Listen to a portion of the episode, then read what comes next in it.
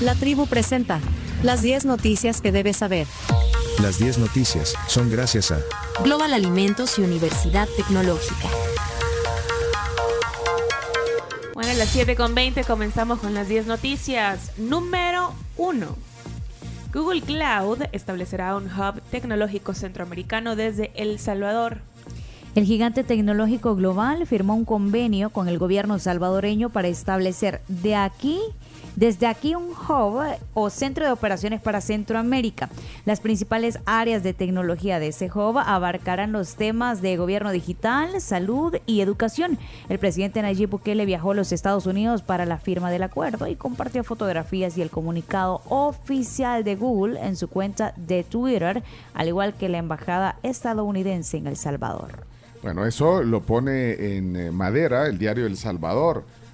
Eh, así dice el titular. Google instala base en el país. El presidente Nayib Bukele firmó el acuerdo en la sede de, de Google en San Francisco, California. Aparece la foto ahí de, de- de varios de los ejecutivos de Muchos Google. de la India son. Muchos son de la India. Sí. ¿eh? Es que la otra vez no sé si vieron que salió un, un, un listado de la cantidad de empresas que tienen como CEOs eh, gente de la India. Gente de la India. El diario El Mundo pone hasta, parece publicidad de Google, porque pone Sí. el, el- el- El logo. Es raro ver un logo en un titular eh, chino, eh, en un periódico. Me llamó la atención. Sí, porque dice Google y le ponen el logo de Google, construirá centro tecnológico en El Salvador. Google Cloud es. Firmó un acuerdo con el gobierno de El Salvador. Bueno, ahí está. Eh, quiero ver si lo pone la prensa. La prensa lo pone a- abajo en chiquito. Google Cloud firma acuerdo y arriba y abriría sede en el país. Eh, lo pone ahí y el, el, de hoy te apuesto que no lo puso. No. No, no lo puso. No, pues sí, no lo puso. No lo puso. Por latino tampoco. El latino tampoco. Y bueno, vamos a ver cómo avanza eso. Hay que tener más detalles. Creo que poco a poco, cuando regrese el presidente, va a explicar cómo, cómo va a hacer eso. No, En teoría se va a instalar una oficina acá por siete años, que es Sí, lo que dura el en convenio. teoría, eh, tiene que pasar por la Asamblea Legislativa. Sí, pero También. Sí. Ya lo dijimos. Ya, eso ya pasa. O sea, tiene que aprobarlo. Contá con eso. Ah, Pero miren, ¿no se acuerdan que, que- que hace un, no sé, hace un par de años eh, anunciaron desde la Secretaría de Innovación que, que iba a venir Amazon? 2019 lo anunciaron. Que Amazon venía también. Pero 80.000 fue un empleos. anuncio no tan formal como este con el presidente en las oficinas. Ah, en ese momento solo el, como el secretario de Innovación dijo, va a venir, se va a instalar Amazon en El Salvador. Tesla también dijeron. Pero es que a veces, a veces son proyectos que los anuncian antes. Digamos, la embajadora de Estados Unidos, eh, Milena, Ella se entusiasma. se entusiasma y, y que van a ver aquí hoteles. y- El clúster de entretenimiento también. Pero esto parece que es Ay, y no hemos hecho ni una película todavía. Bueno, pero es que lo pasa que el ahorita- estudio más grande de. Hay, hay, hay huelga allá en Estados Unidos Ah, de sí, escritores. Bueno, cuando si hay huelga podrían venir acá. Pero bueno, pero pero esto, se- esto sí va en serio, parece. No, y, y qué- buena noticia que, que- que genere mucho empleo en esa área tecnológica. También eso. Así que bueno, esperemos detalles de esta noticia que, que ha sido tendencia. Ayer eh, lo han tomado también medios internacionales, eh, la- el establecimiento de un hub tecnológico. Uh, No, hub, hub. Hub. ¿cómo- Hub, ¿Y en hub. español cómo sería? Es un centro, pero Una base de hub es operaciones. centro de operaciones. Centro de operaciones, pues, gracias Camila, programa en español este. Y, y- y centro de operaciones para Centroamérica, de Google. Bueno, ahí está la noticia número uno. Bueno, todos usamos Google, ¿verdad? Todos, Todos sí. usamos Google. Somos re todos. fans de Google. Y el, el- el Google Cloud y el Google Docs y el, y el du- el Google Drive, todo- todos los Google, Google, Google, Maps. Google. Google Bard. Google Bard. Por cierto, ya no sacan doodles de Google, de Google, perdón. eh, Es cierto, tienen día de no sacar. Bueno, me, gusta la portada del mundo con un logo. Nunca había visto un logo. En- como parte del título. Está bien.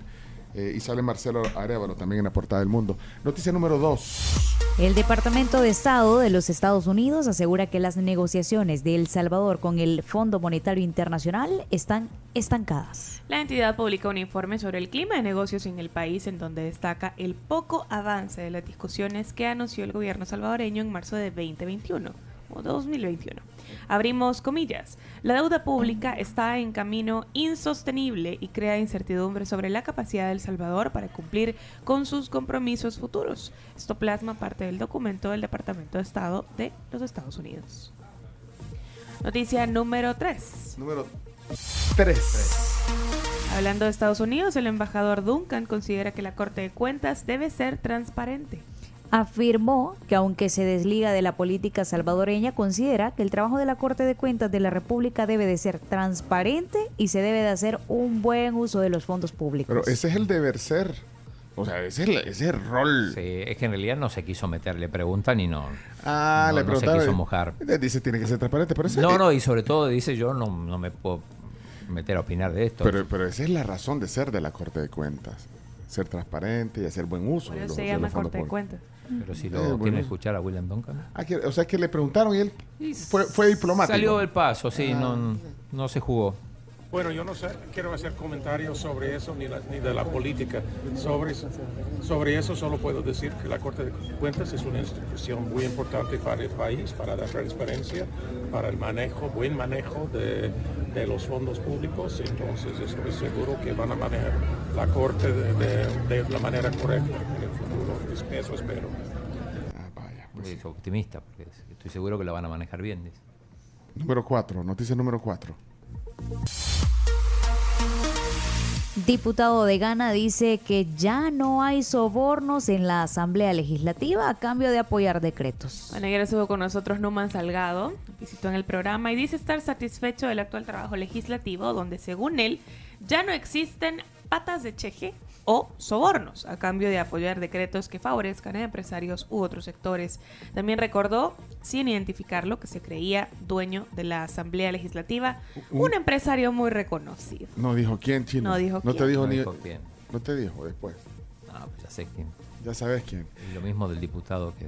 Ponlo. Exdiputado. Ponlo, ponlo. Mira, Así, eh, eh, hay un diputado que apenas se le ha iniciado su proceso de enriquecimiento ilícito, eh, que es abogado, que es un connotado abogado que tenía representación de algunas compañías fuertes en este país eh, eh, y que era a través de su bufet jurídico en el cual él recibía las patas de cheje que le daban por, por las votaciones y por presentar iniciativas de ley que beneficiaban a estos sectores. ¿Está hablando de? No te lo puedo decir porque es un proceso que se está No, pues iniciando. muchos datos. Solo te voy a decir que era colorcito verde, pues, para que más o menos te vayas eh, encaminando Y en pata de esto. cheje es. eh, Porque el chino no entiende. No yo sé- entiendo, no no entiendo. sabes qué es pata de cheje. tú estás de, de lo- de la, de la famosa compra de voluntades, de la famosa de compra de decretos, porque... eh, Para mi- votar a favor o en contra de algo. Es que mira... Rodolfo si- Parker, si- ¿para qué vamos a si- mandar si la vos, si vos querés eh, identificar dónde eh, exactamente era que se movía la corrupción en la Asamblea Legislativa, andate a las comisiones donde se decidía eso, a las comisiones fuertes. Estás hablando comisión de Hacienda, comisión política, estás hablando de la financiera, de la económica, de la de economía, estás hablando de comisiones donde de verdad se decide poder. Bueno, eh, parte de lo que decía ayer Numan Sacado, diputado. nunca había escuchado eso. Esa es para palabra del día. Eh, diputado de Ghana, Numan Salgado. Está el podcast. ahí Aunque en- la mejor frase fue esta. Es que mira, chino, eh, vos espantás a la gente. Bueno, chino. Eh, noticia número 5. Habilitan tráfico en los chorros tras remover escombros del derrumbe de lunes, pero poco después ocurre otro que aplastó un segundo vehículo y esto provoca nuevamente el cierre. Bueno, lo comentábamos tempranito en la mañana, el tránsito en los carriles de descenso de la carretera Los Chorros que conducen al occidente del país fueron habilitados la tarde de este martes, luego del retiro de los escombros que generó un derrumbe ocurrido el lunes pasado. Bueno, entonces hoy van a, a hacer, a continuar las obras de mitigación. Sí. En horario de 7 de la mañana a 3 de la tarde, así que sigue la afectación. Necesitamos testimonios de la Ah. gente que nos cuente Sí. cómo le ha ido, cómo le está yendo ahorita, cómo le fue ayer. Ayer tenemos el testimonio de Elena Moreno, no sé si la conoces, la tortillera.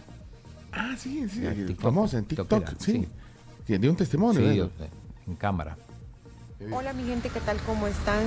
Queremos darle las gracias a todas las personitas que han estado pendientes de nosotros eh, sobre el accidente que hace algunas horas nos pasó. a ellos les que pasó. fue eh, bajando los chorros, que hubo un deslave y pues lastimosamente cuando nosotros íbamos pasando cayó sobre nosotros, sobre el carro, pero gracias a Dios estamos con vida. Lo más, lo más importante es de que pues, las niñas están bien, Elena está bien, eh, no nos pasó nada, eh, simplemente fueron daños materiales, eh, pues es algo que se hace, pero también pues pedir, ¿verdad? Que al gobierno pues que se preocupe porque esa carretera los chorros es un riesgo para No, muchas sí. personas que van este, de sus trabajos, que llevan el sustento para sus familias y imagínense se encuentren con percances así.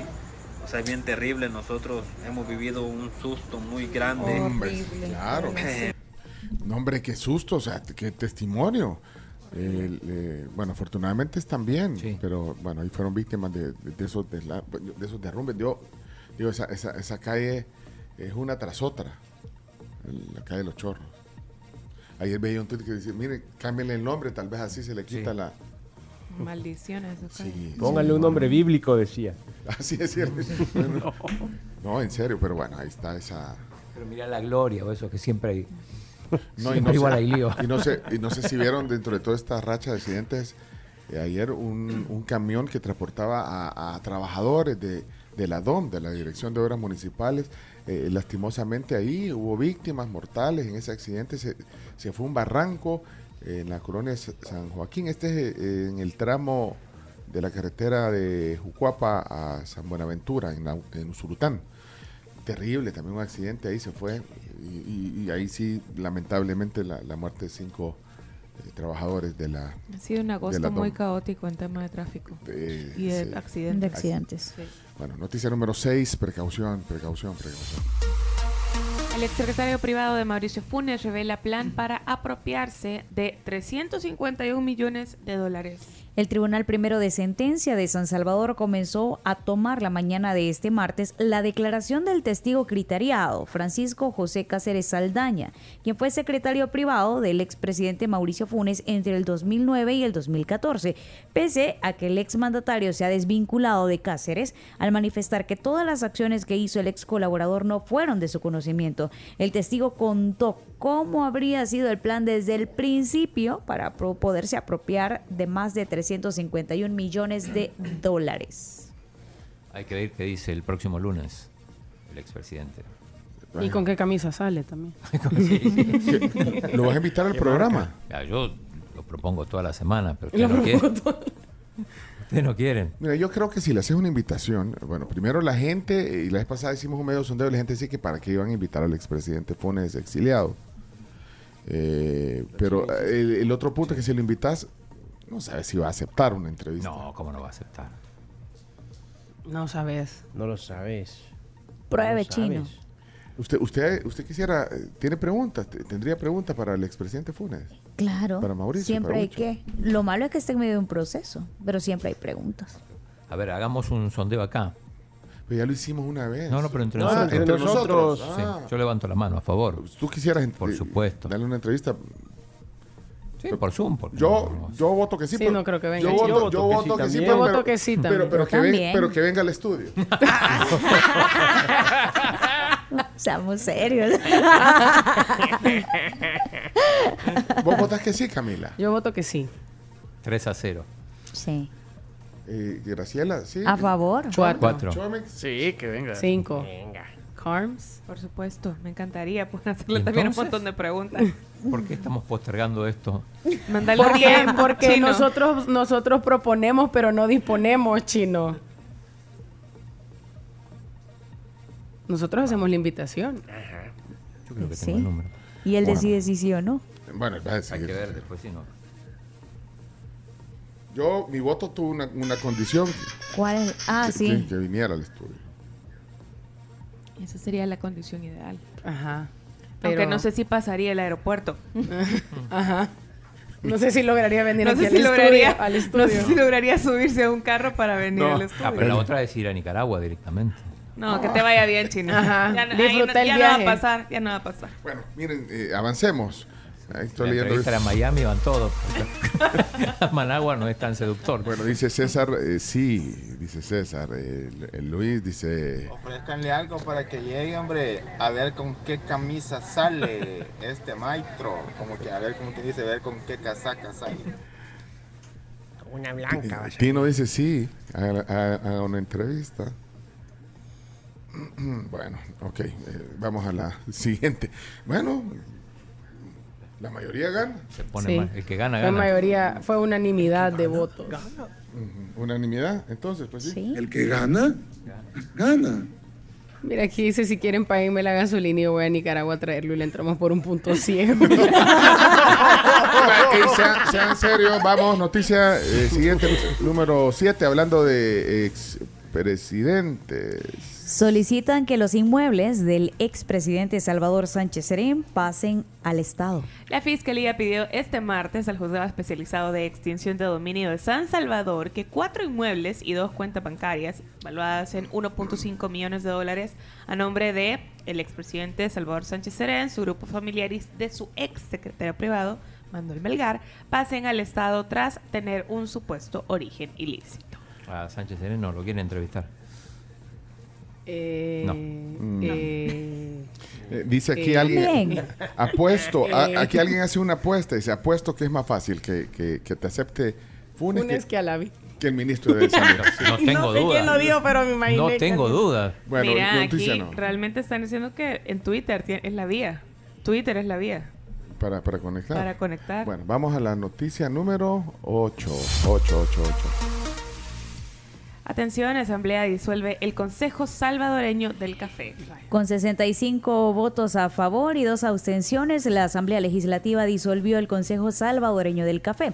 Este es un ente autónomo que era conformado por el gobierno y asociaciones cafetaleras del país. La propuesta fue hecha por el Ministerio de Agricultura y Ganadería y en su lugar crear el Instituto Salvadoreño del Café que adopta las competencias que actualmente desarrollaba el Consejo. Ya no existe. El, No, ya no existe. Se aprobó la ley y en teoría va a. O sea, el instituto se pone en el café. el Instituto Salvadoreño del Café va a estar, digamos, bien ligado a todo lo que haga el Ministerio de Agricultura, eh, pero va a ser, digamos, lo que plantea es que va a ser semiautónoma, pues. No va a ser autónoma como, como lo era el Consejo. Bueno, vamos a la noticia Número 9. nueve. Sí, número 9. Arrestan exfuncionaria de la CICIG en Guatemala. La policía de Guatemala detuvo a una exfuncionaria de una comisión antimafias de Naciones Unidas, quien se suma a una treintena de exoperadores de justicia que investigaron casos de corrupción que ahora están detenidos o exiliados. La abogada es Claudia González, quien presidió la Comisión Internacional contra la Impunidad en Guatemala, CICIG, y argumentó que su captura es una criminalización, hostigamiento y persecución penal innecesaria del Ministerio Público. Tenemos audio de la propia Claudia González. La orden no decía mayor cosa, registraron mi casa buscando documentos y finalmente después del allanamiento ejecutaron la orden de aprehensión por el delito de abuso de autoridad. En el allanamiento el personal del Ministerio Público me indicó que están buscando documentos de CICIG. Supongo que eh, es por mi trabajo en la CICIG que están buscando información. No sé qué caso se está relacionando. Y me extraña que me giren orden de aprehensión porque como ustedes todos saben, yo me mantengo en torre de tribunales. Este es mi trabajo, soy abogada. Soy abogada de Juan Francisco Sandoval, soy abogada de Virginia La Parra, Paola Escobar, Carlos Vírez y de otras personas, fiscales de, de FESI y de Eva Xiomara, Ley Sandizo, que son personas también de Exisig. Bueno, ahí está. eh, eso pasa en Guatemala. Comprometedores. está pasando en Guatemala eso. Y eh, finalmente ya lo hablamos en el clima, pero para que quede un de récord, noticia número 10 sobre Idalia. Alertan que huracán Idalia provocará una catástrofe al impactar al noreste de la Florida. De hecho, ya impactó como categoría número 3, con vientos máximos sostenidos entre 200 kilómetros por hora, dejando vuelos cancelados, evacuaciones y muchas inundaciones en la zona de Florida. Bueno, ahí están 10 noticias que hay que saber. Bueno, chino. eh, Tiene luz verde chino, ¿eh? Sí. Tiene Luper. Sí. Bueno, sí, pero- 505 es eh, Nicaragua. Ah, ya tenés el teléfono. Sí, ya lo Bueno, tenía. Sí, pero ahorita, ahorita estamos trabajando. eh, Sí, eh, ahorita no. ¿Y esto qué es? No, esto es Sí, sí. capricho tuyo. Sí. Bueno, hasta aquí las 10 noticias que hay que saber. Muchas gracias. Eh, son las 7 de la mañana, 40 minutos, 7.40. Vámonos a la pausa porque tenemos varias cosas pendientes, la palabra del día y además eh, tenemos dos certificados de boletos de Frontier Airlines, de Frontier, eh, para que vayan a, bueno, pueden ir a Atlanta y desde Atlanta puedes hacer rutas a varios lugares de 100 los Estados destinos, Unidos. dijo. 100 destinos. Y yo puedo. Salen los sábados. O sea, tenés que irte una semana, de sábado a sábado. No lo puedo. Bueno, pero te dura ahora. un año y a partir de noviembre van a tener eh, frecuencias eh, varios días a la semana. Sí, a partir de enero ya diario. A partir de enero diario y de noviembre creo que varios días a la semana, pero a partir el- otro mes puedes ir de sábado a sábado. Sí, y no, no tiene restricciones, o sea, está todo... Ah, lo único que, que solo vas con una mochila. Ahora, si quieres pagar una maleta, sale más o menos por, por 50 dólares, ¿ves? Más o menos, sí. Pero si el boleto te cuesta, lo cotizas con antelación y te cuesta si- 200 dólares, ahí están los otros 50 para la maleta. Sí, si quieres traer una maleta de regreso, te, te vas con la mochila. Eh, ¿Comprás en y dónde? compras allá en el Marshall en, o en el Ross. En un y de ahí te venís, te venís ya con maleta y 50 extra, pero te, te alcanza. Bueno, ya le vamos a dar detalles sobre eso porque estamos corriendo con el tiempo. Vámonos a la pausa. Ya regresamos. Si son clientes Tigo, tienen meses de cortesía en Disney Plus, Amazon Prime Video y también HBO Max para que puedan disfrutar de las series y películas de las que todos están hablando. Actívalo súper fácil en mi Tigo app o también en tigo.com.sb. Y para quienes aman correr y ayudar, sobre todo ayudar, llega la Bimbo Global Race este 24 de septiembre. Es una carrera en la que por cada inscripción, Bimbo donará 20 rebanadas de pan al banco de alimentos. Hay metas ya trazadas, hay que superarlas, así que inscríbanse en bimboglobalrace.com.